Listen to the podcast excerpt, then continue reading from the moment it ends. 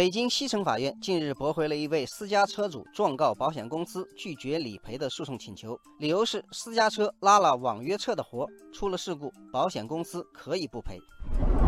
这个案件引起很多网友的关注。网友明轩说，法院的说法是私家车投保商业险，如果危险程度显著增加，又不告诉保险公司，发生事故后保险公司可以拒绝理赔。那么，怎么判断危险程度显著增加呢？网友一凡说：“比如一个私家车主经常拉滴滴快车，时间段集中在夜间和凌晨，而他发生事故的时间也是相应的时间段，法院就可以认定这辆私家车的危险程度显著增加了。”网友茉莉花茶说：“简单来说，法院的观点就是，如果私家车去拉网约车的活儿，要把商业车险变更为营运车辆保险，虽然会增加保费，但理赔更有保障。”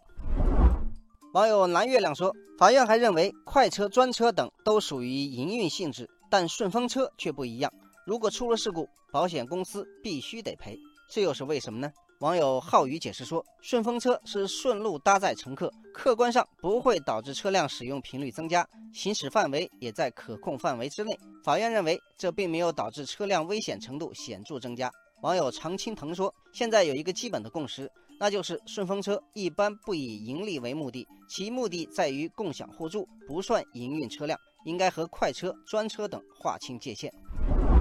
网友青花糖说：“需要补充的一点是，私家车最后是不是被认定为营运车辆？”危险程度是不是显著增加？交强险都是保险公司必须赔的，保险公司拒赔的是商业险。今年北京西城法院受理的八起涉及网约车交通事故的保险纠纷案件，都是投保商业险的网约车车主在保险理赔遭拒后起诉了保险公司。网友草木石川说：“现在有这么多纠纷，主要是很多人保险知识不足，由于营运车辆的运行里程更多。”使用频率更高，所以其商业险的保费是私家车的两倍。私家车如果要接网约车的单，要主动告诉保险公司变更险种或增加保费。网友雨林说，保险公司方面也存在疏漏，在订立保险合同的时候，他们应该提醒车主，一旦参与网约车业务，就要按照营运车辆购买保险。网友春风十里说，网约车平台同样要负起责任，在私家车车主注册的时候提示他们更新保险。